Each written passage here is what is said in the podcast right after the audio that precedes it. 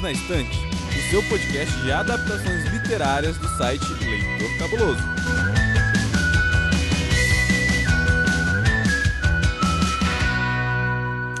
Oi, ouvinte! Aqui é a Domênica e no episódio de hoje, assim como semana passada, eu estou com uma convidada que é especialista em um assunto muito, muito importante da gente trazer aqui para o Perdidos na Estante. E antes, de fato, do episódio começar, eu quero dar uma breve explicação para vocês sobre o nosso cronograma. Quem acompanha o Instagram do Perdidos na Estante sabe que nós anunciamos que esse episódio 267 era para ser uma análise do livro e do filme filme Os Assassinos da Lua das Flores. Porém, tivemos um problema que a Amanda, a nossa Amandinha, não conseguiu assistir porque simplesmente o filme ainda não estreou na cidade dela. E como a Amanda é a única pessoa que leu o livro, e eu tenho várias críticas para ele, já deixo isso aqui bem claro para vocês desde já ao filme, no caso, nós optamos então por pegar esse episódio que vocês vão ver agora, que era para ser um episódio extra, e colocar no lugar. Então, Os Assassinos da Lua das Flores provavelmente vai vai ao ar lá para fevereiro, na corrida pré-Oscar, porque o filme tá para chegar na Apple TV em meados de dezembro. Então vai dar tempo de todo mundo ler o livro, vai dar tempo de todo mundo assistir o filme e aí a gente volta para comentar, porque com certeza vai concorrer ao Oscar é um fato consumado quase. Então vai dar tempo de vocês se prepararem. Agora, o Perdidos na Estante também tem uma missão muito importante de tratar temas sérios de uma maneira muito clara e leve para que vocês consigam levar essa palavra para outras pessoas. Então, para esse episódio de hoje eu vou pedir muita atenção de vocês porque é um tema muito importante e também já peço de antemão que vocês compartilhem esse episódio, que vocês levem essa discussão sobre cota de tela para filmes nacionais para as pessoas da vida real tá? Então compartilha o episódio nas redes sociais, fala pro pessoal ver o episódio, conversa com a galera que vocês conhecem, porque o tema é muito importante, muito necessário, muito fundamental. E para falar sobre ele, estou aqui com Marina Rodrigues, que é simplesmente uma das maravilhosas mulheres com as quais eu aprendo muito sobre o mercado e vivência no audiovisual. Ela é uma mulher incrível, ela manja muito. Então, pela primeira vez aqui conosco, Marina, seja muito bem-vinda. A casa é sua, a cafeteira fica ali, a geladeira fica ali, a estante tá ali, o canal para você acessar todos os streamings do mundo estão ali e a estante tá ali. Pega o que você quiser, é seu e se apresenta aí pro pessoal te conhecer, por favor. Obrigada, Domênica, pelo convite. Olá, ouvintes do Perdidos na Estante. Meu nome é Marina Rodrigues, eu sou produtora audiovisual, sou focada na parte mais executiva, então eu lido bastante com leis de incentivo, estágios de fomento e, consequentemente, todo esse arcabouço aí de cota de tela, de streaming, de toda essa loucura aí que a gente vê pela internet. Pelo menos uma parte da loucura que a gente vê pela internet, né? Porque quando a gente tá falando de cultura, e principalmente cultura nacional, me dói, sabe? Assim, me angustia, porque a gente ouve tanta besteira sendo dita, e isso vem de um preconceito, eu acho que é nosso, mas também vem muito impulsionado pelo mercado estrangeiro e as coisas que a gente consome que são de fora. Então, eu acho que é fundamental a gente falar sobre o cinema nacional. Eu estou aqui, ó,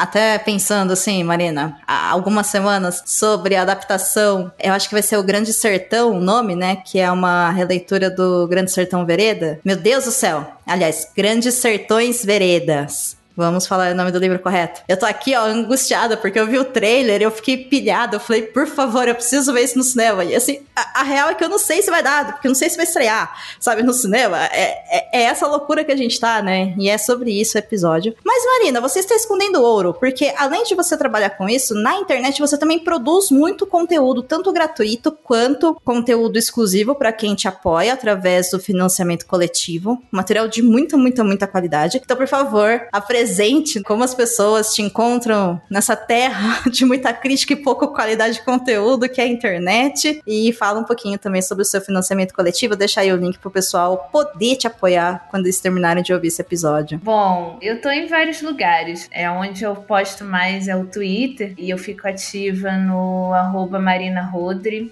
dois underlines, apesar de ter um, um Twitter exclusivo para o projeto, mas eu não consegui tocar aquele perfil, é muita coisa acontecendo ao mesmo tempo e a gente acaba largando alguma coisa de lado, infelizmente. E junto à, minha presença no Twitter, tem um podcast que se chama Simplificando Cinema, que vai ao ar toda quinta-feira. É, eu posto episódios geralmente de 30, 40 minutos de duração. Às vezes passa quando a gente tem algum convidado especial, então aí eu faço um episódio de uma hora. É, e tem também a minha newsletter, que também é Simplificando Cinema, e o meu perfil no Instagram, que é Simplificando Cinema também, é onde às vezes eu posto alguns vídeos explicando algumas coisas, algumas questões legislativas e de mercado audiovisual. E a minha newsletter, ela é focada no mercado audiovisual latino-americano. Então, todo sábado de manhã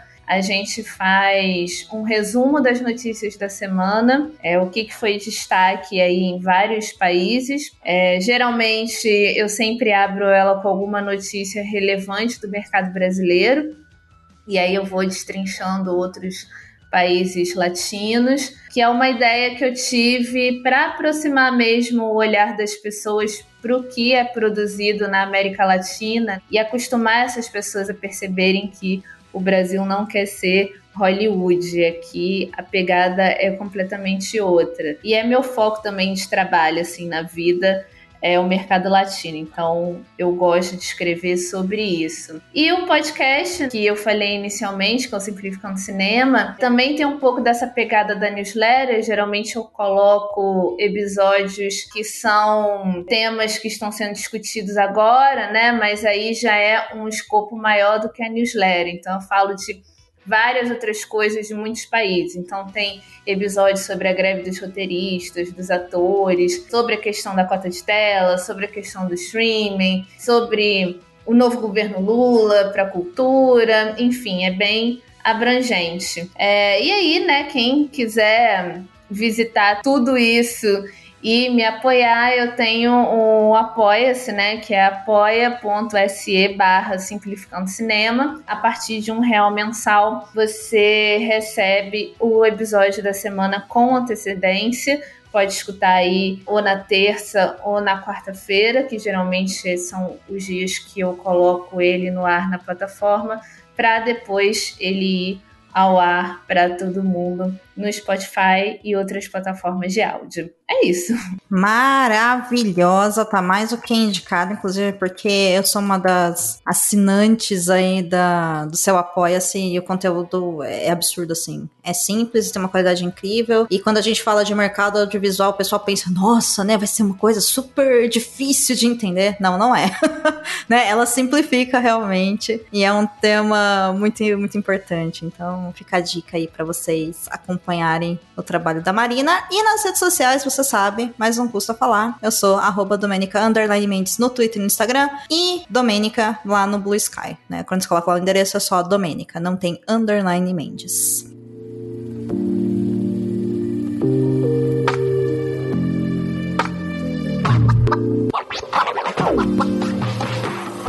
Marina, nós temos aqui um, um, ritual de início de episódio porque nós somos mulheres muito carinhosas e beijoqueiras. Entendeu? Então, eu quero saber quem que você vai beijar hoje. Quem que você vai dar aquele beijão hoje aqui, direto do Perdidos na Estante. Ah, eu acho que para combinar com o assunto do podcast, acho que meu beijo vai para os trabalhadores e trabalhadoras do audiovisual brasileiro porque merecem muito, são super guerreiros e sobrevivemos a anos terríveis das trevas para a gente e poder voltar a ter esperança e acreditar que nosso trabalho vai voltar a ser valorizado é muito bom. E sem essa galera aí eu também não seria nada, não estaria nem aqui hoje. Então acho que o meu beijo vai para todos esses trabalhadores e trabalhadoras incríveis do nosso audiovisual brasileiro que gera aí 700 mil postos de trabalho para o nosso país. Maravilhoso. Fica aqui também meu super beijo para essa galera incrível. E falando em profissionais que de alguma forma trabalham com o mercado audiovisual, vou mandar um beijo duplo aqui pro Rafa Arinelli, que é lá do Cinemação, que vocês já conhecem aqui do Perdidos na Estante, porque maravilhoso. Ele é,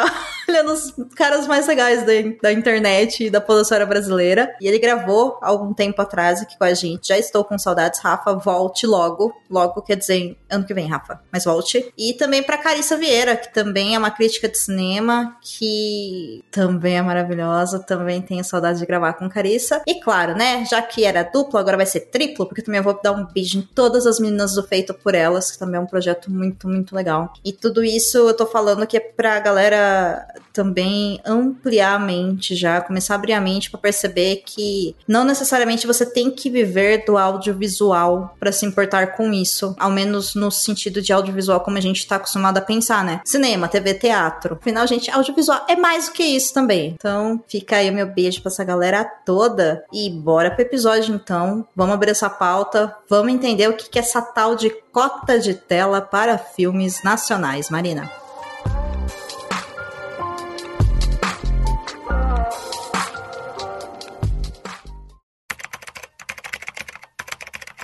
Segundo a agência Câmara de Notícias, em 3 de outubro de 2023, a Câmara aprovou o projeto de lei 5497-19, de autoria do deputado licenciado Marcelo Caleiro, do PSD, do Rio de Janeiro, que prevê cota de exibição para filmes brasileiros nos cinemas até 2033. Segundo o PL, a cota não entra para filmes exibidos em meios eletrônicos. As plataformas de streaming como a Netflix, Mubi e similares, por exemplo, antes da exibição comercial em sala, elas não contam para efeitos da cota.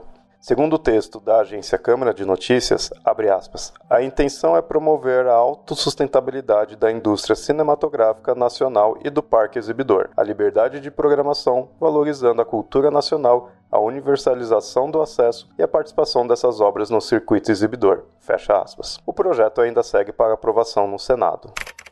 Eu acho que a pergunta inicial é isso mesmo, né? O que, que é a cota de tela? Bom, a cota de tela, acho importante todo mundo saber que ela não é uma invenção brasileira. Entre muitas fake news e desinformações que a gente escuta muito na internet, sempre tem uma pessoa que vai lá e fala: ai, mas o Brasil tá querendo inventar moda, está querendo impor uma coisa que não existe no mundo. Então, na verdade, a cota de tela ela é uma política pública que existe há mais de 100 anos no mundo e ela foi idealizada pela primeira vez pela França, ali depois do, do pós-guerra, ainda antes da Segunda Guerra Mundial. Sim, foi pós-guerra da Primeira Guerra Mundial. E os franceses vieram com essa ideia que se popularizou porque nessa época Hollywood já queria se expandir para o estrangeiro. Então era uma época época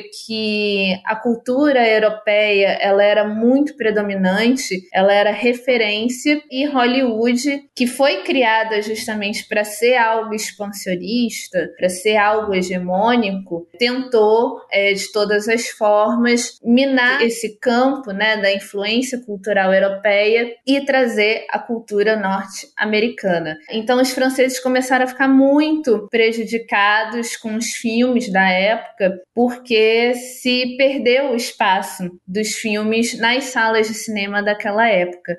Então, o governo francês criou esse mecanismo chamado cota de tela, que nada mais é que uma proteção governamental para o mercado interno do cinema. Significa o quê?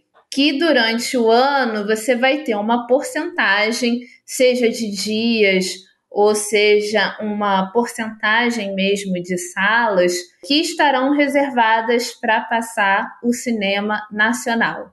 E aí, trazendo para a realidade do Brasil, essa cota de tela existe aqui desde a década de 30, então também não é uma invenção do governo Lula, não foi o Lula que leu em algum lugar e achou interessante, quis trazer para gente já existe há muito tempo e hoje ela é auferida em dias. O governo estipula lá uma quantidade mínima de dias no ano que as salas de cinema precisam exibir o filme brasileiro. É claro que isso não quer dizer que cada complexo de salas vai estar reservada uma sala exclusivamente somente para o cinema brasileiro. As pessoas também é, levam muito é, nesse sentido ah, e agora vai fechar uma sala só para cinema brasileiro. Não, a sala vai continuar ativa com outros títulos internacionais, mas mediante ao que está na legislação, esse exibidor precisa passar pelo menos um horário, dois horários, o filme nacional durante o ano. É bem simples, não é nada que cobre imposto, então não existe essa coisa de cobrar imposto, de ter que pagar imposto, de achar que o espectador da sala de cinema de alguma forma vai pagar por isso, ou vai ser obrigado a ver o filme nacional. Nenhum nem outro, né? Você vai continuar indo na sala de cinema e vendo o que você quer. Mas tendo a cota de tela, você não vai ter só a oferta de um único filme. Hoje você vai no cinema e sei lá, vamos supor que o cinema da sua cidade tem cinco salas abertas e as cinco salas estão passando algum filme da Marvel ou algum outro filme estrangeiro aí fazendo monopólio. Com a cota de tela, isso muda, porque é, além de quebrar essa questão do monopólio, né, o exibidor ele não vai poder mais ocupar as cinco salas com o mesmo filme, você ganha uma diversidade na programação. Então você vai ter a oportunidade de ver um filme diferente. Mesmo que você não queira, mas sei lá, surgiu a oportunidade de você ir ao cinema duas vezes na mesma semana. Ah, já vi esse título, agora vou ver o outro. É, então é algo benéfico para todo mundo, né? Principalmente para o espectador, porque traz uma maior diversidade de programação. E a longo prazo isso cria público para o cinema nacional, que também é uma sempre foi a preocupação da cota de tela, né? Você criar é, a identidade nacional nas pessoas e garantir a soberania do país, que todo mundo faz por que não que o Brasil seria diferente disso? Eu fico inconformada com esse argumento de, ah, não, vai colocar cota e agora você é obrigado a ir no cinema ver um filme nacional. É, porque todo mundo te obriga a, ir no cinema, né? Exato. Eu mesma vou obrigatoriamente, entendeu? Tal qual a minha declaração de imposto de renda, né? Ou uso, sei lá, capacete pra andar de moto, ou do cinto de segurança pra andar de carro, né? Assim, é uma obrigação. Inclusive, sou obrigada também a andar desses dois veículos. Não existe outras maneiras de transporte no planeta. Ah, gente, não, honestamente, né? Aí você começa a perceber que existe um, um discurso da galera muito mal intencionada que chega para pessoas mal informadas, que é para mexer com essa questão do seu direito de escolha. Porque eu não sei, e aí é uma coisa que eu quero que você nos diga, se tem um cinema pequeno. Eu tenho um cinema que tem duas salas. A cota de tela entra para uma dessas salas, por exemplo, em um horário? Entra. Na, na legislação atual, que na verdade não está ativa, né? Precisa voltar. Quando você tem um complexo de poucas salas, é, então o que, que a legislação te fala? No ano, 365 dias, você pode passar um mínimo de três filmes para se encaixar na cota. Então, durante 365 dias, você só é obrigada, de certa forma, a passar três filmes brasileiros. E aí você pode dividir esse horário do jeito que você achar conveniente. Vai botar dois horários para o filme brasileiro e vai dividir essa sala com outro filme que você acha importante passar e que vai ter público também ou vai colocar um horário só durante a semana, ou vai botar mais horários só em um dia na semana, aí é com você. Mas obrigatoriamente você vai ter que passar pelo menos três filmes nacionais no ano, que é bem pouquinho. Se a gente for imaginar a gente vivendo um ano inteiro, a gente nem lembra que passou pela sala de cinema e tinha um filme brasileiro sendo exibido ali. Olha, eu fico triste que seja tão pouco para te falar a verdade, sabe? Porque eu acho que não resolve o problema de verdade. Assim, eu acho que ameniza, acho que sim, é um incentivo, né? Mas eu particularmente gostaria que fosse maior, porque realmente o que, que são três filmes em um ano? Eu vivo numa cidade do interior. Aqui nós temos dois cinemas, um que é um cinema popular, digamos assim, então o custo do ingresso é muito mais barato, eles têm uma parceria com a prefeitura, então isso facilita, por exemplo, minha entrada de segunda, terça e quarta, todo mundo paga, com exceção de feriado. É, doadores de sangue pagam meia em qualquer dia. Eles tentam facilitar o acesso para que as pessoas, se o problema é o custo do ingresso, apesar desse ingresso já ser mais em conta do que no outro cinema, por exemplo, hoje esse cinema ele cobra o valor da entrada de 24 reais. O cinema que é do shopping, ele cobra 48 reais. Então é metade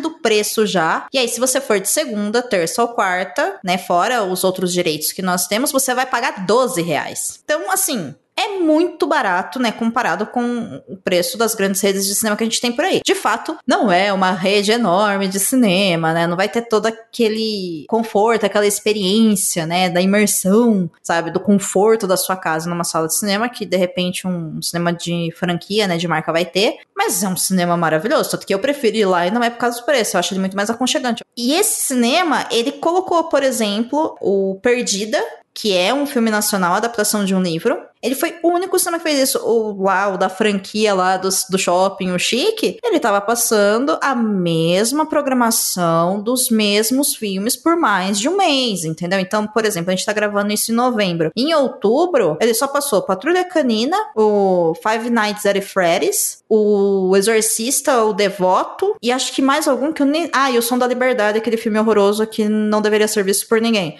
Só, só ele ficou um mês, quatro semanas só passando isso. Aí você me fala que um cinema grande não tem disponibilidade de colocar cinema nacional, entendeu? Sendo que o do centro teve variedade de, de filmes, teve esses também, ficou por um bom tempo, afinal, né? Se as pessoas querem assistir isso, vamos colocar isso para as pessoas poderem ir assistir, porque é daí que eles tiram o dinheiro deles, ok? Porque é uma indústria. Mas eles conseguiram encaixar, por exemplo, em novembro, mesmo tendo a estreia mundial do Cantiga dos Pássaros das Serpentes, que é um filme que com certeza muita gente vai no cinema, e agora começa a corrida também pro Oscar, vários lançamentos, eles estão passando o Festival Varilux, que é do cinema francês, e vão colocar filmes nacionais também lá. Então, assim, sabe? Eu olho e falo, ah, gente, vocês estão muito zoeira com a minha cara que não dá pra fazer. Eles passaram Elise Tom, dá pra colocar, entendeu? Dá muito pra colocar. É que a galera não tem interesse mesmo. E eu acho que não tem interesse por causa de dinheiro.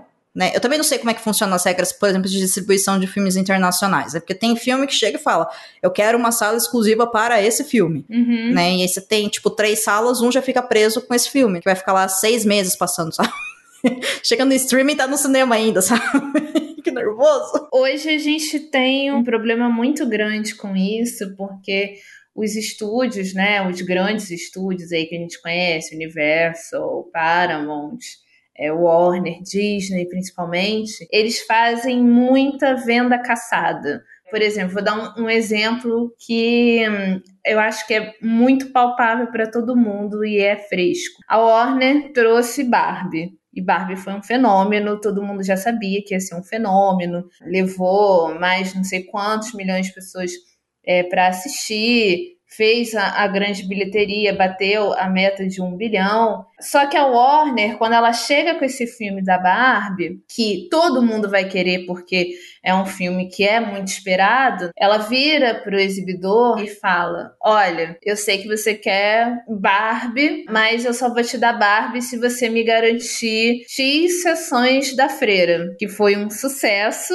e quase ninguém entendeu por que, que tinha tanta sala pra freira assim, porque por mais que seja uma das franquias de terror mais populares nos últimos tempos, que realmente tem um público, ainda não justifica o tanto de sala que a freira teve por tanto tempo. Acho que ela ficou até mais de um mês em cartaz. E isso veio logo depois de Barbie. A Warner, ela chega pro exibidor e fala isso. E aí ela paga para ter essas salas. E o exibidor recebe. Então, quando a gente do cinema nacional vai tentar alugar a sala, porque funciona assim, né? Por, por semana você tem um aluguel da sala. Então elas pagam adiantado e elas reservam essas salas não só para Barbie, mais para Freira e para outro título que vai vir depois da Freira, que eles vão precisar fazer bilheteria de alguma forma. Então esses filmes vão ficando intocados no cinema. E aí você começa a passar no cinema de shopping e ver,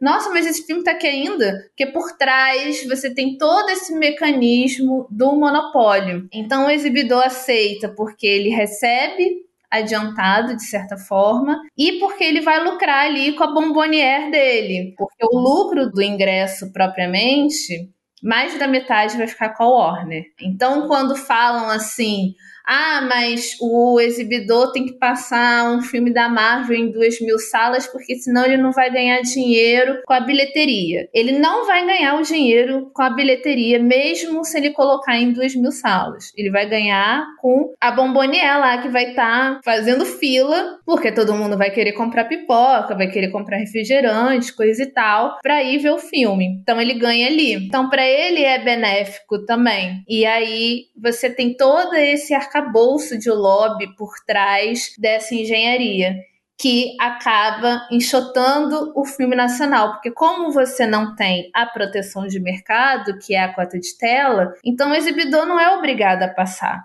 Ele passa se ele quiser, fica na mão dele a decisão. Com o fim da cota de tela, é, que teve até um fim antes do, do real, da real validade dela, né? Porque quem acabou com a cota de tela mesmo foi o Temer, porque ele não renovou a cota para 2019 é, dando uma pincelada de como funciona isso, a nossa cota de tela aqui no Brasil, todo final do ano, o presidente da República precisa assinar um decreto que valida a cota de tela para o próximo ano. Porque aí ali você coloca modificações, né? Por exemplo, ah, é, em 2023, o Brasil teve mais 55 salas de cinema abertas. Então aí você coloca alguma alteração ali em cima dos multiplexes. Era 24 filmes por ano, agora o multiplex precisa passar 30 filmes brasileiros por ano, vamos supor.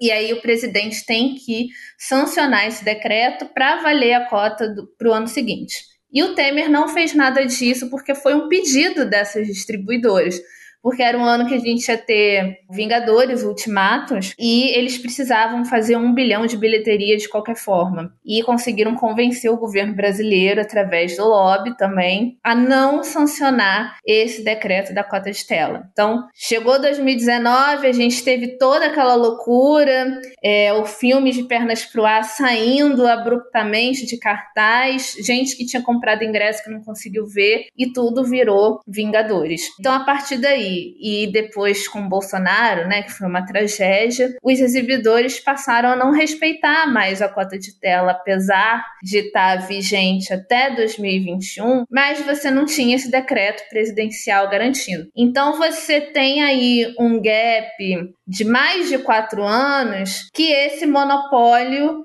voltou a ser valorizado, voltou a ser vigente. Então, as pessoas que até tinham um hábito antes de ir ao cinema ver filme brasileiro, pode ser Globo Filmes, não tem problema. Perdeu isso porque os filmes saíram de cartaz. Você quase não encontra. Então elas foram condicionadas a ver o que o cinema está passando, ao que é o imposto para elas. É, então aí você volta toda essa coisa, tipo, você precisa rebobinar do zero de novo que aí você tem a opinião pública falando, ah, mas não pode ter, porque se fosse bom, o cinema passava, como se estivesse na mão do exibidor somente a decisão do que, que ele vai passar ali ou não. Aí não é só o Brasil, é, isso tem sido geral, assim, muitos países estão passando pelo mesmo problema, que é esse monopólio, é, porque você criou filmes que não se pagam facilmente, então Hollywood agora precisa bater um bilhão de bilheteria toda hora, o tempo inteiro, e isso não, não é possível, a menos que você deixe o filme um mês, dois meses, três meses, na maioria das ocasiões, quando não é um filme que você sabe que não vai ter tanto público assim como esses da Marvel, que já tem um público constituído. Então é isso que acontece. Então por isso que o, o, mecanismo ele é importante, porque quando se torna lei, você precisa cumprir, porque senão você tem multa e as multas são altíssimas e eles cobram a multa diária em cima da bilheteria. Então, para o exibidor, é mais jogo cumprir com a cota de tela, mesmo não querendo, do que não cumprir. É, então, por isso que a gente precisa resgatar isso, porque é um absurdo a gente ter um país desse tamanho, com uma produção audiovisual que é muito grande. A gente produz quase 200 filmes por ano, isso é muita coisa. É, Para a região latina, a gente só fica atrás do México. Então é muito filme que a gente produz e isso só longa-metragem, né, e documentário e tal. Porque ainda você ainda tem a produção de curtas, tem outros filmes independentes sendo feitos nesse meio tempo. Isso não pode ser negligenciado da forma que a gente tem, tem visto, porque são empregos, como eu falei lá no momento do beijo, é uma indústria que gera mais de 700 mil empregos, então não é algo pequeno para o país. Mas é esse pé que a gente está, né? É um monopólio de venda caçada. Eles dominam, eles dizem quem que vai ter o filme, quem que não vai. Até mesmo esse aí do Scorsese, que muita gente reclamou que o filme nem lançou no cinema, não tem nem previsão e a distribuidora não quer nem saber. Né? Então, assim, a gente fica condicionado na mão de pessoas que nem moram no nosso país decidir o que, que a gente vai ver e o que não vai. Isso é completamente inadmissível. Eu acho muito, muito bom toda essa explicação que você deu, porque pro público a sensação que dá é o quê? Eu vou no cinema e tá passando um filme há três meses. Na internet, só se fala dele. Tem banner, tem de tudo. Você fala o quê? Caramba, esse filme realmente deve ser bom, porque tá três meses passando, deve estar tá dando um baita de um lucro pro cinema. E assim, não é essa parada, entendeu? É isso que você tá me falando, né? É feito um contrato antes que já apresenta a quantidade de vezes que isso vai ter que estar tá lá. Então, assim, um filme estar muito tempo no cinema não quer dizer que ele é bom, gente. Quer dizer que foi pago, foi contratado que ele ficasse tudo isso de tempo, entendeu? O que de fato acontece? Fica o mesmo filme, só se fala da aquilo. É um porre, porque quem gosta de ir no cinema e pode ir no cinema mais que uma vez na vida e outra depois de 4, 5 anos, né? Ou seja, cada lançamento da Marvel, basicamente. Cara, você quer, sabe, curtir, sei lá, um dia no cinema. Não tem filme para você assistir, sabe? Eu tô aqui há três semanas falando, eu já assisti o filme do Scorsese, eu quero outra coisa. Eu não vou assistir Patrulha Canina. Até entendo que é cachorrinho e tal, mas eu não quero assistir isso. E não tenho que assistir, porque não estreia outra coisa. Então, assim, e aí eu volto naquele argumento que você falou lá, né, que o pessoal usa como, ai, a cota vai obrigar você a assistir o filme, ó, oh, como o governo brasileiro é mal. Na verdade, já estão, né? Já, exato, estão me obrigando a assistir o mesmo filme e me pedindo de assistir outros. Ah, galerinha, sabe? Pô, né? falta um, um, despertar aí, né? E para complementar o lance que você falou do Temer, eu só quero deixar registrado aqui uma coisa que eu falava muito na época do Temer, que é primeiramente fora Temer, né? Porque pô, Temer, sabe? Que dê serviço, né? E é claro que a galera nadou de braçada mesmo. É, e aí a gente tá no pé de que a gente tem que resgatar tudo isso de novo. Sendo que a gente já tava num período muito bom do cinema brasileiro, é, em questão de cinema, assim, sala de cinema, né, no caso. A gente tinha público. A criação da Ancine e a garantia da cota de tela dentro da criação da agência, né? Para quem pode não saber, o que, é a Ancine? A Ancine é a Agência Nacional de Cinema, é, ela é uma agência reguladora. Toda essa função de fiscalizar, de regulamentar e de fomentar o audiovisual brasileiro vem a partir dessa agência. E quando a Ancine foi criada, né, em 2001, a gente tinha um market share de, de filme nacional negativo praticamente, porque você vinha da época do Collor, que terminou a Embra Filme, acabou com tudo isso, e aí a gente teve uma morte prematura do cinema brasileiro naquela época. Ficamos alguns anos só com filme estrangeiro também passando, e depois que a Ancine foi criada, a gente saiu desse market share negativo e chegamos a mais de 20%, ou seja, 20 20% da proeminência de cinema no, no, Brasil, né, de filme, era brasileiro. Então, isso é muito importante. Isso foi menos de 20 anos da criação da agência que a gente conseguiu conquistar esse número. E agora, a partir desse momento do Temer para cá, a gente voltou a ter um market share irrisório. Quer dizer, então, todo o trabalho que a gente teve é, de alavancar o público do cinema brasileiro, foi tudo implodido. E agora a gente tem que fazer isso outra vez, discutindo a mesma coisa, que é um, um assunto, um debate, que para outros países já foi superado há muito tempo. E aí não é só país europeu, também tem aquela galera na internet que acha, ah, mas você está me falando da França, você está me falando da Itália. São países do primeiro mundo podem fazer isso. Não, países latinos, nossos vizinhos aqui já resolveram isso há muito tempo. Isso não é mais uma pauta em discussão, porque isso já é algo é, ok, tanto para a população quanto para o mercado local, assim. Absurdo seria se não tivesse. E a gente continua tendo que trazer isso de novo, e de novo, e de novo, quer dizer, que é uma coisa que existe no país desde os anos 30 e até agora a gente não superou. Tem algo que nós, enquanto consumidores de cinema, possamos fazer hoje, né? Enquanto existe essa discussão entre os profissionais, com os legisladores, tem algo que a gente possa efetivamente fazer que possa ajudar? Eu acho que compartilhar informação verdadeira, né? Eu sei que isso é muito difícil na época da desinformação, mas acho que vale, assim, quem tem mais interesse mesmo nessa questão, procurar perfis de pessoas que falam sobre isso de maneira certa, divulgar matérias que são positivas sobre isso, que são pautadas em análises muitas vezes tiradas da própria Ancine, compartilhar essas informações com outras pessoas, para que isso fique mais visível para as pessoas das nossas próprias bolhas. Por exemplo, alguém chegar para você e falar: "Ah, mas isso é um absurdo obrigar a cota de tela". E você poder contra-argumentar porque você viu a informação em algum lugar e você pode passar para ela aquela informação. E aí o que ela vai fazer com a informação, infelizmente, só cabe a ela, mas compartilhar esse conhecimento é muito bom para a gente tentar deter essa fake news. Sei que é um trabalho de formiguinha, mas já vale de alguma coisa. É, é um trabalho de formiguinha, mas se a gente não fizer, a gente que vai ficar sem comida no inverno, né? É, é exatamente. Então. É bem por aí.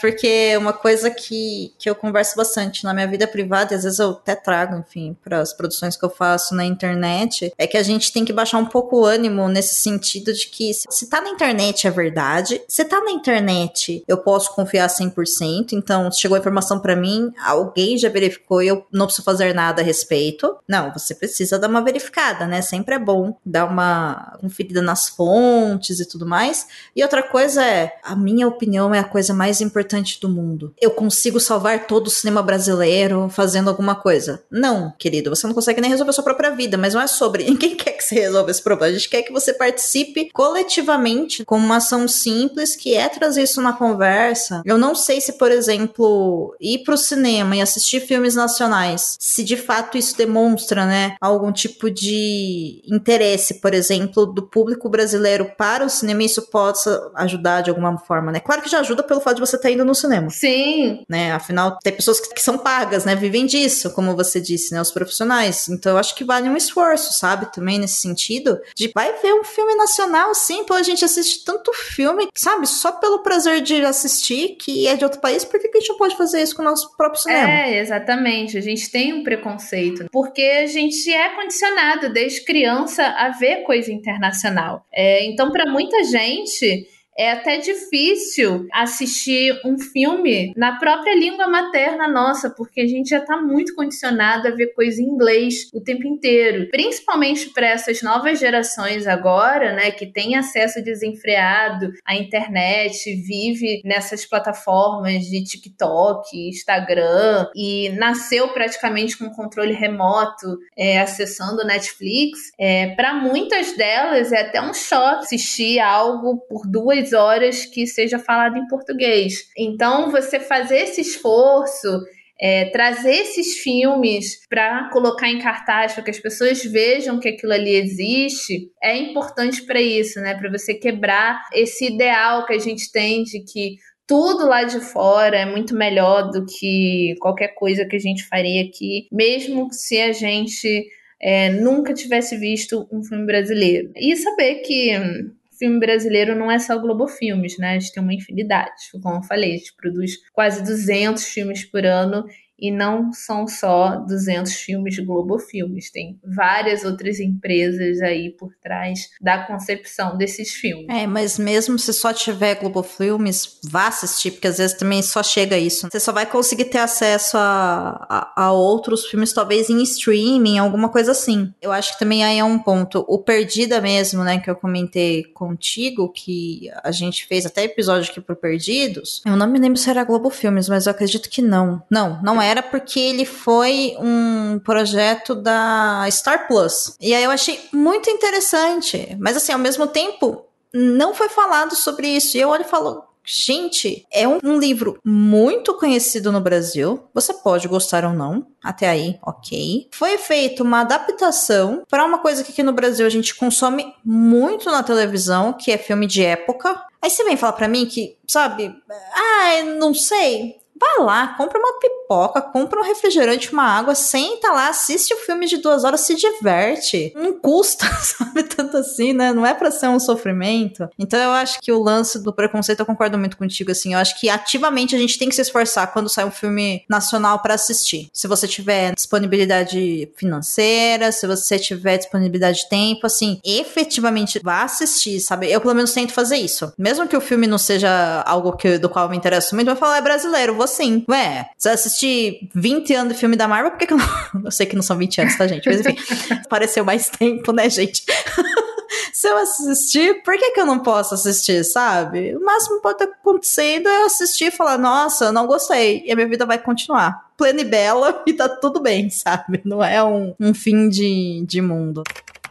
Alex Braga, diretor-presidente da Ancine, apresentou um estudo no Seminário Internacional de Políticas Culturais que demonstra solidez nos investimentos públicos, que, segundo o relatório em questão, auxilia na rentabilização da bilheteria de filmes que recebem incentivos públicos e, portanto, podem ser enquadrados na cota de tela de filmes nacionais no Brasil. Segundo o relatório apresentado por ele, a cada um real investido com recursos públicos para financiar filmes brasileiros, a bilheteria recebe um incremento de 80 centavos na sua arrecadação. Além disso, segundo matéria publicada no site Tela Viva, aspas, para cada sala de cinema adicional em que o filme é distribuído, a um acréscimo de R$ 29,00 na bilheteria do filme, em média, o que evidencia o papel positivo da cota de tela, fecha aspas.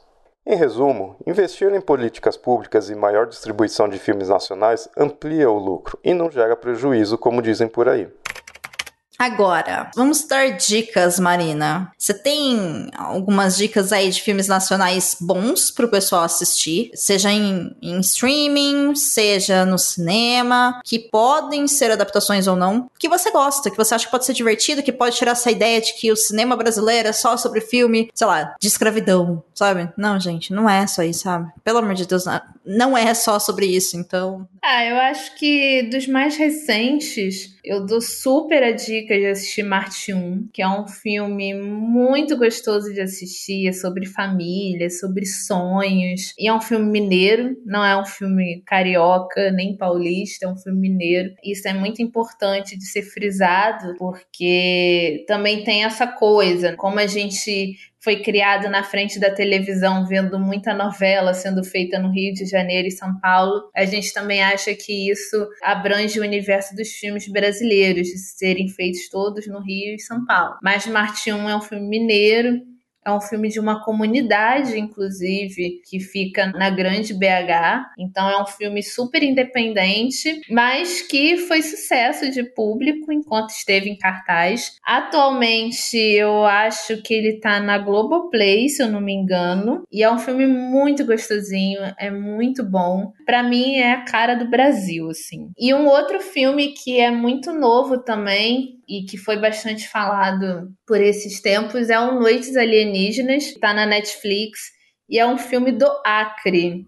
E isso é muito importante também da gente é, ter noção, né? Porque foi o primeiro longa-metragem acreano a ganhar essa relevância nacional. É um estado que já faz cinema há bastante tempo, se não me engano, acho que desde os anos 70, mas por conta de todas as nossas dificuldades de distribuição e tudo mais, que é um, um papo para um outro episódio, senão eu vou ficar aqui até amanhã, esses filmes acabam passando muitas vezes despercebidos, às vezes não chega muito pra gente. E o Noites Alienígenas ganhou uma relevância muito grande porque ganhou o principal prêmio do Festival de Gramado do ano passado, e isso deu uma relevância grandiosa para o filme. Foi licenciado pela Netflix, então a gente pode ver aí num streaming que eu acredito que praticamente todo mundo assina, né? Mesmo todo mundo tendo raiva da Netflix, mas a gente acaba não deixando de assinar. E vale muito a pena. É um filme acreano, então é um filme que mostra uma outra realidade do Brasil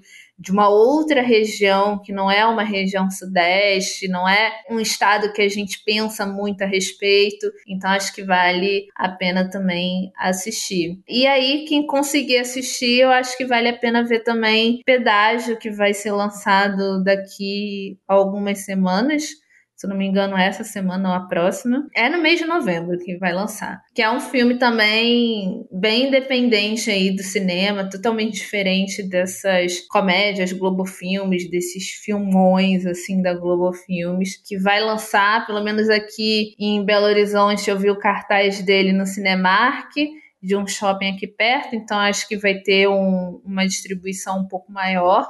Então vale a pena procurar também para assistir. Maravilhoso. O Marte 1 é um filme que eu havia esquecido que existia, porque ele foi lançado em 2022, né? E foi feita uma grande campanha mesmo, principalmente por mineiros e mineiras, pra gente, vamos tentar levar pro Oscar, né, como filme estrangeiro. E eu me lembro que me chamou muita atenção, mas esse, por exemplo, é um que não estreou aqui na cidade onde eu moro. Olha o sofrimento, tá vendo? Se tivesse cota de filme, provavelmente teria entrado, porque, né, era um possível possível concorrente pro Oscar, né? Se não fosse pelo tema, enfim, ia ser por isso. E eu acabei de ver aqui, ele não tá na Globoplay, mas ele tá no YouTube. E atenção, pessoas, pelo preço exorbitante de R$ 3,90 para você assistir. Vale a pena. Ou, se você quiser, né, em HD por R$ 6,90. Gente, não, não, tem desculpa para não assistir, sabe? É só entrar na sua conta no YouTube, bota aí Marte 1, clica lá no botãozinho alugar, aluga o filme e aí você pode, né, se você tiver uma Smart TV ou tiver um celular que dê para você espelhar na TV, dá para você assistir na sua televisão, não precisa nem assistir no celular no computador. Então não tem desculpa. Agora Agora, um outro filme que me veio à cabeça também, que eu acho que as pessoas têm que assistir, ponto final, se não assistiram ainda, e eu não sei se é Globo Filmes, tá? Então, se for é isso, a especialista é a Marina, não sou eu. Quem não assistiu ainda Bacurau, por favor, assista Bacurau. Que Bacurau é incrível. Eu acho que foi um, um, dos filmes que eu assisti e eu saí encafifada, assim, falei, gente, que, que foi essa experiência alucinógena, incrível. E aí eu me senti tão acolhida na loucura brasileira, assim, aquele misto de eu entendo porque isso é meu povo, ao mesmo tempo de gente, eu sou muito burra, não entendi nada, sabe? é muito gostoso, né? Porque ele me despertou o quê? Meu, tem muita coisa aí no intertexto que você não conseguiu pegar de primeira, porque você vai ter que reassistir e vale a pena. Bacurau, eu acho que ele tem essa provocação, é um filme bom, assistam. E deixa eu pensar se eu tenho mais alguma outra dica de filme nacional. Eu acho que uma outra dica que eu quero dar para pessoas que gostam, e eu sei que o público gosta, tá saindo uma grande leva agora de filmes de biografia. Ah, é verdade. Vai ter do Mamonas agora também. O Nosso Sonho também é muito legal. Nosso Sonho, foi um filme boicotadíssimo, aí também é um, um exemplo do, do assunto do podcast mas mesmo com muita força do boicote, ainda conseguiu levar a bilheteria do ano no cinema brasileiro. O Nosso Sonho, para quem não sabe, é o filme de biografia do Claudinho Bochecha, que eu também olhei, não tem ideia de por que foi boicotado. Eu queria assistir e é um exemplo de filme que não estreou né? Olha lá, tá vendo como a gente sofre? Mamonas, eu vi o trailer, eu falei, eu quero assistir. Eu olhei e falei, será que vai estrear? Não sei. Se bem que Mamonas assim, não foi realmente um, um estouro, né? Então talvez eles queiram pegar por essa parte de nostalgia. Mas teve, como a gente citou, né, alguns minutos atrás, teve o da Elis com Tom, teve esse O Nosso Sonho, tá tendo um que tá saindo agora, enquanto esse podcast tá indo ao ar, que é o do Mussum. Ai, verdade. Tô doida pra ver esse também. Também tô com bastante vontade, mas eu não fui ainda, por quê? Porque ele está no cinema do shopping, né? A 50 reais a entrada, sabe? Aí eu olhei e falei, gente, assim, de verdade, eu entendo, mas em casa somos duas pessoas. Eu não vou gastar 100 reais pra ir no cinema. Não dá. Aí fica um pouco difícil para nós dois, assim, e sem falar que eu sou uma pessoa que eu dou lucro para o cinema. Eu, eu, entendo isso, sabe? Porque eu vou e é toda uma experiência. Eu preciso comprar um balde de pipoca só pra mim, porque eu não vou dividir. Eu preciso de uma pipoca de caramelo. Eu preciso, sabe, sei lá, de um chicletinho, de um chocolate, de um refrigerante, de uma água. Domênico, o filme tem uma hora e meia. Tudo bem. Domênico, o filme tem três horas e meia, sabe? Igual o filme do Scorsese. Por que tão longo? Tudo bem. Eu preciso do meu kit momento da dor no cinema, entendeu? É composto por esses itens. Então, quando eu coloco isso com o filme do Mussum, por exemplo, com 48 reais a entrada, e se eu for comprar pela internet ainda tem a taxa, gata, não dá, né? Vai ficar 150 pau esse negócio. Não dá, sabe?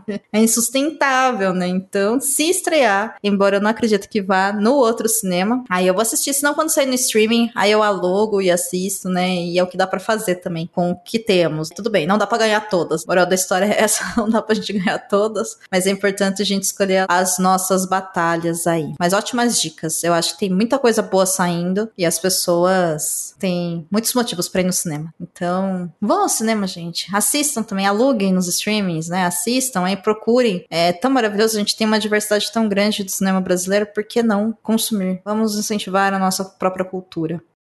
Você acha que a regularização dos streamings pode de alguma forma ajudar nisso tudo ou não? Eu acho que sim, principalmente nessa questão da, da própria cota de tela, que isso também existe em outros formatos. Existe na TV a cabo, mesmo as pessoas achando que não, mas existe uma cota lá de conteúdo brasileiro. Há 10 anos atrás a gente conseguiu a conquista de ter 3% de espaço para o conteúdo brasileiro na TV a cabo, e esses 3% se transformou em um espaço de 40% de produto brasileiro que comprovou que tem audiência, que as pessoas assistem conteúdo nacional, sim. E agora a gente está querendo levar isso para as plataformas de streaming. E também não é uma demanda exclusiva do Brasil, isso já acontece em outros países e o Brasil só quer seguir a boa toada da legislação e é uma coisa que a gente precisa muito, né? Porque hoje quando a gente abre um catálogo de uma plataforma de streaming, dificilmente a gente vai achar alguma coisa brasileira logo de cara. É sempre 10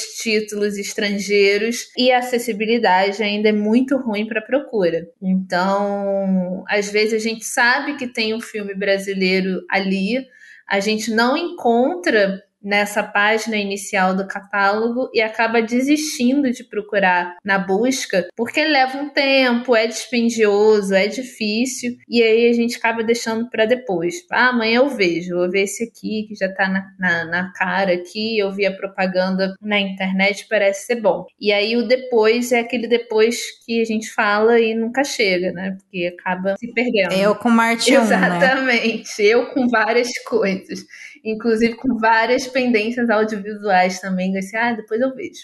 Uma das nossas lutas aí da regulamentação do streaming é ter, pelo menos entre os títulos iniciais de cada catálogo, ter algum título brasileiro. E aí fica a critério da plataforma fazer uma sessão ali, logo de cara, de filmes brasileiros que ela tem, ou colocar mesmo nos últimos destaques, para que fique mais fácil da pessoa saber que aquilo ali tá ali na, no, no catálogo. E é claro, né? Porque isso vai acontecer amanhã, por exemplo, que ah, agora vai todo mundo clicar no filme brasileiro, vai todo mundo ver. Não, mas ao longo do tempo, você vai se acostumando com aquilo e você vai tendo interesse e curiosidade de saber sobre o que, que é aquilo. Então é ali que você vai criando a formação de público, né? A partir de você saber que tem aquele filme ali, tem aquela série ali que você achou interessante e que você quer assistir de alguma forma. Não precisa ser amanhã, pode ser daqui a um mês, daqui a um ano, mas aquilo ali está acessível para você porque é uma dificuldade que a gente tem com os títulos. Então, eu acredito que a regulamentação vai ajudar bastante nisso, é o que a gente precisa de verdade, de ter alguma proeminência nesse, nesse catálogo, assim que a gente abre o catálogo, poder acessar alguns títulos brasileiros. É porque é o que falta. Infelizmente, buscar títulos no streaming de maneira geral é muito dispendioso e é muita pouca gente gente que faz isso, a menos que você queira ver muito o que você vai procurar ali, você procura. Mas se é aquela vontadezinha que dá e passa, sabe? Tipo, ah, quero muito ver esse filme, mas não é prioridade. Você vai deixar pra lá. E aí vai ficar no depois e o depois vai ficando até você lembrar: nossa, é verdade, queria ver esse filme. Vou procurar.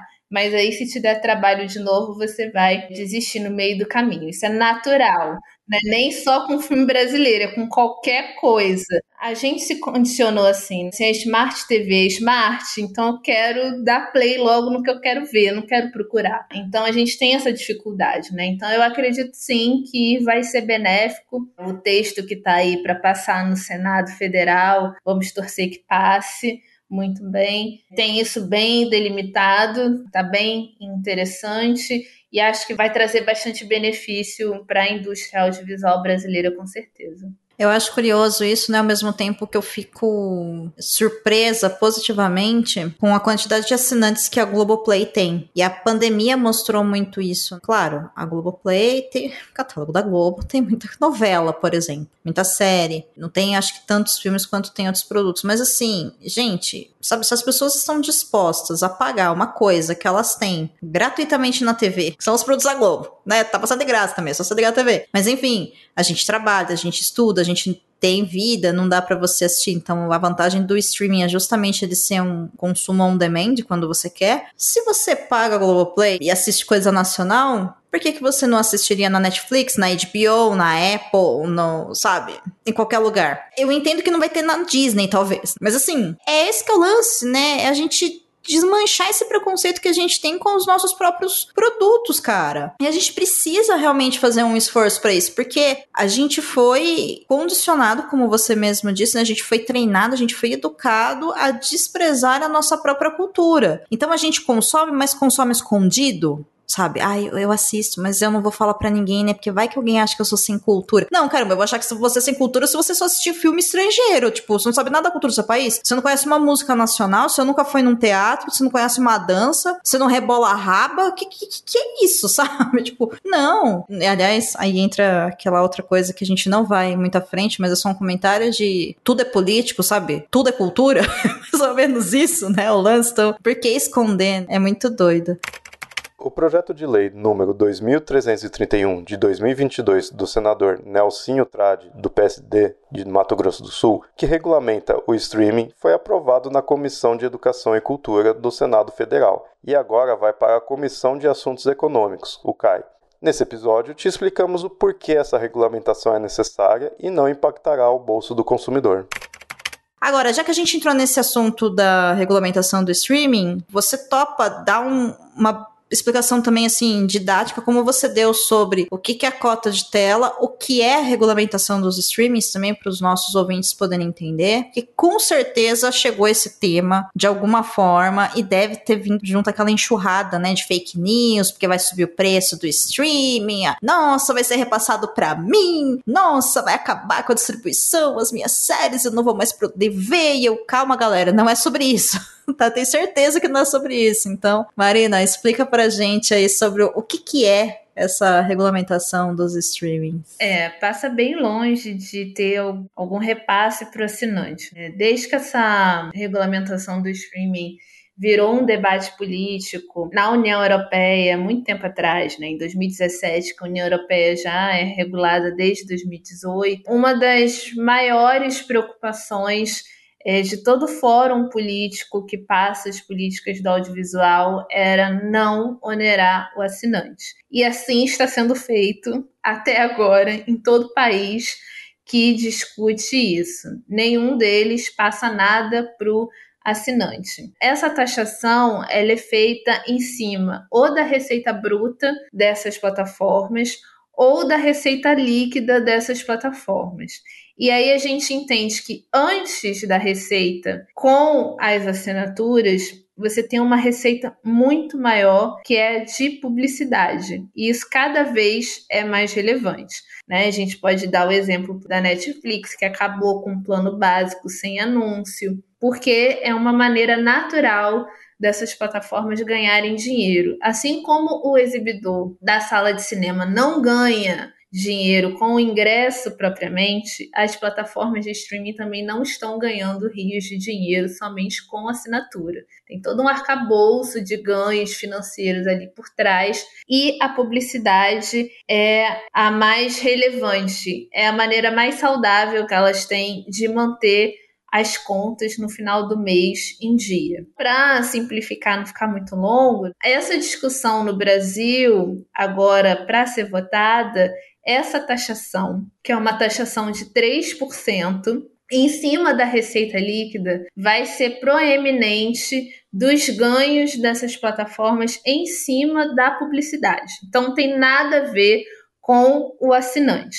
Ah, mas se tivesse. Ah, mas porque é Brasil e vira e mexe eu tenho que botar claro na justiça porque ela me cobrou a mais o meu plano de internet e TV a cabo. Se isso vir a acontecer, e não vai acontecer porque é uma dor de cabeça para elas que não vale a pena comprar, porque, por exemplo, o texto da, da legislação ele é bem claro. Para plataformas que lucram acima de 70 milhões no, no Brasil, que é o caso da Netflix, esse imposto, que é o Condecine, que eu vou explicar daqui a pouco para que, que ele serve, é de um milhão de reais no ano. E hoje a Netflix tem uma base de assinante de 45 milhões de assinantes só no Brasil. Então, vale a pena você dividir 1 milhão por 45 milhões de assinantes, isso não vai dar nem 3 centavos. Então, não vale a dor de cabeça da Netflix aumentar a assinatura de ninguém em menos de 3 centavos para justificar que ela está sendo cobrada para financiar o audiovisual brasileiro. Então, isso não existe. Não tem nenhuma repasse para o assinante, como a TV a cabo também não gera, quando se regulamentou. E aí, ah, esses 3% vai para o Condecine. E o que, que é Condecine? É um tributo de compartilhamento, né? Ou seja, ele é devido de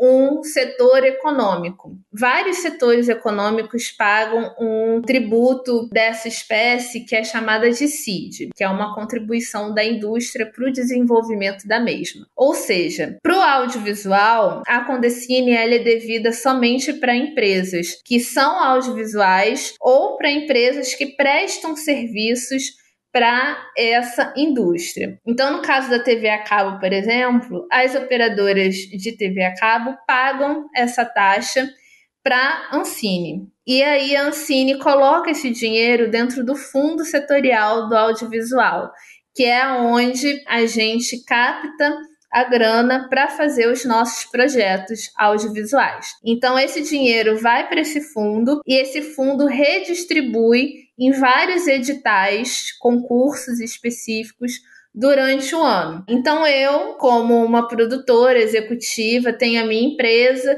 e quero me inscrever em um edital aí de captação de recursos do Fundo Setorial do Audiovisual. E aí a Netflix quer ser a minha parceira nesse filme que eu quero fazer e vamos supor que a gente já está com a regulamentação em dia.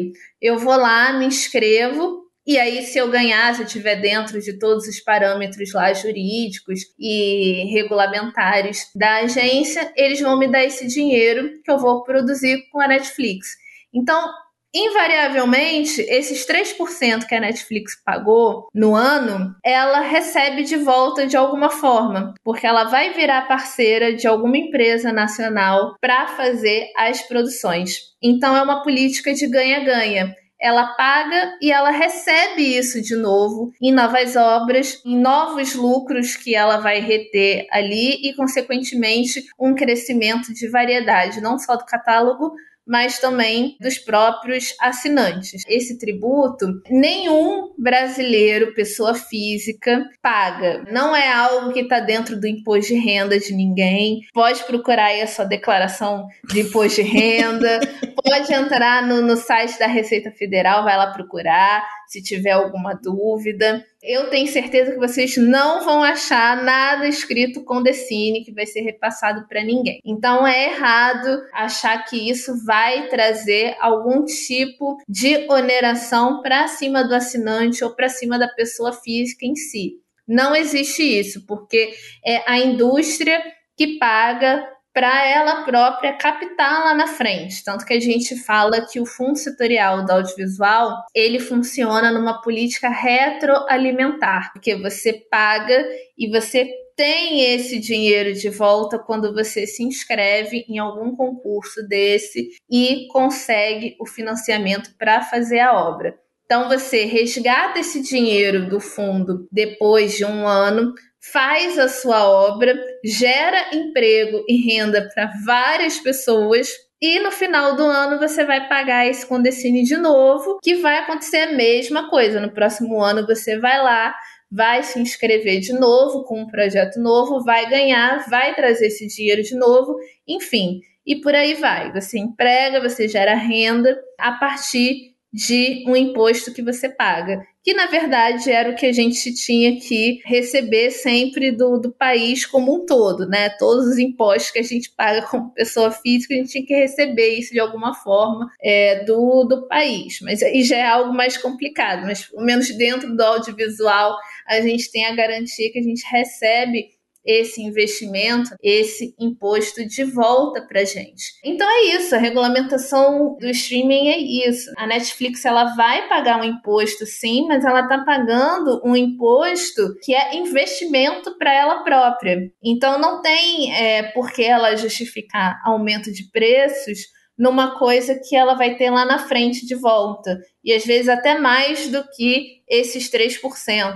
Ela já está ganhando muito dinheiro com cobrança de assinatura extra, né, que muita gente pagou. Ela já está ganhando com a adesão de assinantes no plano básico com anúncios e ela não tem por que ganhar mais 3 centavos na assinatura de ninguém se ela vai ganhar muito mais lá na frente. Então é desinformação, assim, é fake news, tentativa de enviesar a opinião pública contra o setor audiovisual e aí continuar aquela coisa de ah, só tem gente vagabunda trabalhando com audiovisual, mas não é por aí, assim. Nós estamos gerando empregos e as plataformas estão lucrando muito com a gente. É, a gente percebe que existe um projeto mesmo, né, de desmonte disso tudo, que vem muito de um aspecto cultural também, né? Ah, o audiovisual, ele é ruim. Ah, os trabalhadores são todos vagabundos e maconheiros. É, é, sempre umas ideias assim desviadas que você fala que você tá falando, meu, porque quando a gente fala de mercado do audiovisual, a gente não tá falando só, sabe, de quem tá aparecendo na tela, de quem dirigiu, de quem roteirizou. Gente, todos os profissionais que de alguma forma trabalham com o mercado audiovisual, seja o motorista, o maquiador, a tia do cafezinho, a pessoa que limpa o lugar do set de gravação, sei lá, a empresa que prestou serviço para trocar uma lâmpada. Toda essa galera está trabalhando diretamente com o audiovisual. Então, acho que falta realmente um, um pouco mais de conscientização, e aí você percebe que são sempre argumentos muito vazios. É o senso comum. Eu costumo dizer que depois que o brasileiro descobriu que ele paga imposto de renda, ele acha que tudo é imposto de renda. É uma coisa impressionante o que a direita conseguiu fazer com a maioria das pessoas. Assim, é, é grave, né, no caso, porque é muito complicado você ter que conviver com, com esse tipo de opinião. Com certeza, com certeza. Mas eu espero que as pessoas que ouviram esse episódio conseguiram entender um pouco mais de como tudo isso funciona e que é tudo muito mais simples do que é falado. Mais do que isso, é necessário, né? Tanto a regulamentação do streaming quanto a cota de tela para filmes nacionais, tudo isso vai trazer grandes melhorias e grande avanço para a nossa indústria. E assim, a gente precisa parar de se defender quando a gente não está atacado e a gente precisa parar de defender bilionário safado. É tudo isso. Porque assim, quem está te falando que vai causar tudo isso? É a empresa? Vamos questionar a informação, tá? Assim, isso vale para a vida. Quem te falou isso foi um trabalhador ou foi uma grande marca? Hum, deixa eu ver então o que tá sendo dito, sabe? Isso serve para a vida, porque realmente, né, é, você vê que é uma questão de influência pública, né, de opinião e tudo mais. E eu fico muito feliz que você tenha aceitado o meu convite e tenha vindo aqui compartilhar com a gente seus conhecimentos de uma maneira tão clara. Eu tenho certeza que agora as pessoas que ouviram esse episódio de podcast vão sair daqui falando: meu Deus, era muito mais simples consigo entender, vou conseguir ter argumentos lógicos e de fácil entendimento para poder debater sobre isso, porque isso é um assunto muito importante para todo mundo. Então, te agradeço muito, Marina, pela sua participação aqui no Perdidos. Muito obrigada. Eu que agradeço o convite e tô sempre aberta aí. Quando quiser chamar de novo, estou a postos. Vou te chamar em 2024 para a gente gravar sobre alguma adaptação. Aí você vem pra gente analisar junto, entendeu? Vamos ver o que vai sair. Quem sabe não sai alguma adaptação aí nacional boa. Vamos ver.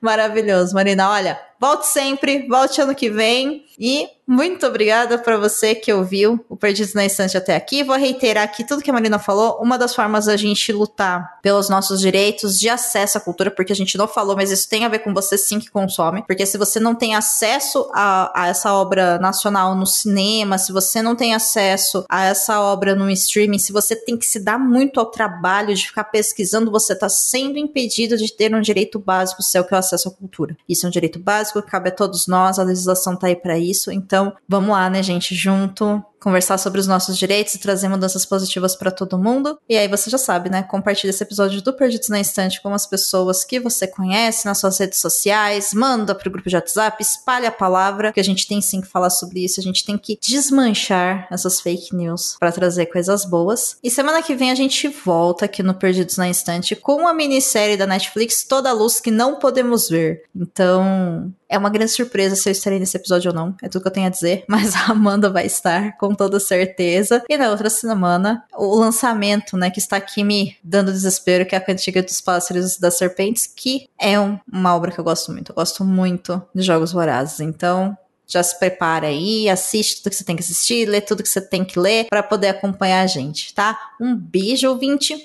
Obrigada pela sua companhia, pelo seu download, pelo seu play e uma ótima semana. A gente provavelmente se ouve e conversa semana que vem. Marina, obrigada. Obrigada a você. Beijo.